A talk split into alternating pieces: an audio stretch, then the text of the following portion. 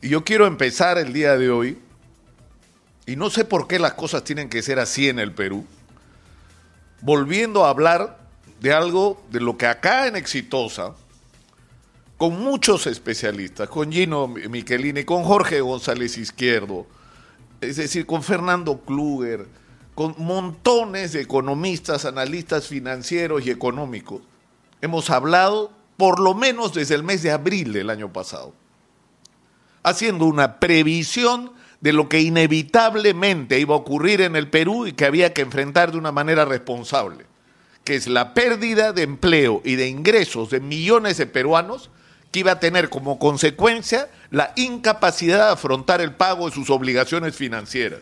Y que por lo tanto el Estado debía tomar la iniciativa de establecer líneas de crédito y de salvataje para estas personas y estas micro y pequeñas em-, empresas porque eran la principal fuente de empleo en el Perú. Y porque si dejábamos que esto ocurra, es decir, que todas estas personas y empresas quiebren, iba a ser la desaparición de la clase media en el Perú. Por Dios, hemos hablado de esto abril, mayo, junio, julio, agosto, septiembre, octubre, noviembre, diciembre, enero, febrero y en marzo seguimos hablando de lo mismo. Y se han metido 60 mil millones de soles en reactiva, que en términos de dinero no de número de empresas, pues no sean graciosos, en términos de dinero, la inmensa mayoría ha ido por la mediana y gran empresa. Y en muchos casos, hay que decirlo, para empresas que ni siquiera lo necesitaban. Porque en este país, el año pasado, hay empresas que no solamente han sostenido sus ganancias, sino que han crecido.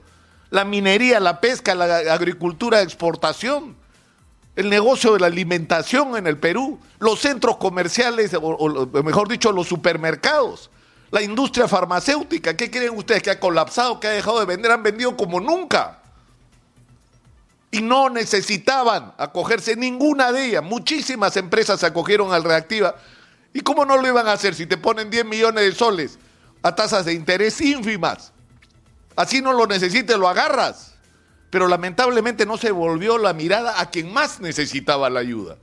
Los micro, pequeños empresarios y las personas y sigue pendiente la tarea frente a ellos. El hacer para, es decir, ¿qué está pasando? Y no tengo que decírselo porque sé que la gente que, que me está viendo, escuchando y siguiendo en las redes en este momento lo está viviendo. Si disminuyeron tus ingresos en el mejor de los casos y en el peor perdiste tus ingresos completamente porque te quedaste sin chamba, porque cerró tu negocio, porque te botaron del trabajo, porque te pusieron en suspensión perfecta ya eterna. ¿Qué es lo que ocurre? No tienes dinero. ¿Y no tienes dinero para qué? Si tienes hipoteca para pagar tus cuotas, si tienes crédito vehicular para pagar lo que corresponde cada mes, si tienes créditos personales no lo puedes pagar y si tienes tarjetas de crédito, ayer se ha anunciado que cerca de un millón de tarjetas de crédito se han cancelado en el Perú por falta de pago. Porque la gente que debía por ese millón de tarjetas no pagaba sus obligaciones. Entonces, esa es la situación que estamos viviendo. Entonces, ¿qué vamos a hacer? Vamos a dejar que lo, que hemos podido lograr de clase media en el Perú se muera, porque además de lo que estamos hablando es algo que hay gente que no termina de entender. Y eso es lo que me parece increíble. Los pequeños negocios en el Perú en muchos casos se han montado con créditos personales, porque pequeñas empresas que no acreditan pues para los bancos, porque te piden tantos requisitos que si los cumples, en realidad no necesitarías el dinero que le estás pidiendo al banco para hacer tu negocio. Entonces, ¿qué hace mucha gente? Monta negocios con créditos personales, con créditos vehiculares personales, con créditos de línea directa personales para montar un pequeño negocio, una bodega, un taller, comprar una máquina para hacer lo que sea. Con tarjetas de crédito se financian negocios en el Perú. Entonces, si no somos conscientes de lo que tenemos delante, es decir, nos está pasando como con las vacunas. O sea, ¿en qué momento se va a tomar la decisión? Y escuchen ustedes todos los días ¿ah? lo que está diciendo la gente de las peluquerías, de los gimnasios, de, de los tragamonedas y, casinos, eh, es decir, de, de, montones de montones de negocios, de la gastronomía, de la hotelería, que ya no dan más. Y necesitan auxilio urgente porque el paso siguiente es lo que ya le pasó por lo menos a la mitad de estos sectores, que es que tuvieron que cerrar. y sobre todo aquellos que no tenían locales propios y tenían que pagar alquileres, o, aquellos que no pudieron negociar con los propietarios de los locales que ocupaban para, para que les tengan paciencia y les den plazos. Entonces, esto requiere una respuesta urgente. Y es increíble que haya este nivel, es decir, se llenan la boca de palabras con respecto al papel de la micro y pequeña empresa y el peruano emprendedor. Un carajo de importancia le dan a la micro y pequeña empresa y al emprendedor. Porque si pensaran seriamente en ellos, atenderían su principal problema, la asfixia financiera. Y tienen derecho a recibir el mismo trato que las grandes y medianas empresas.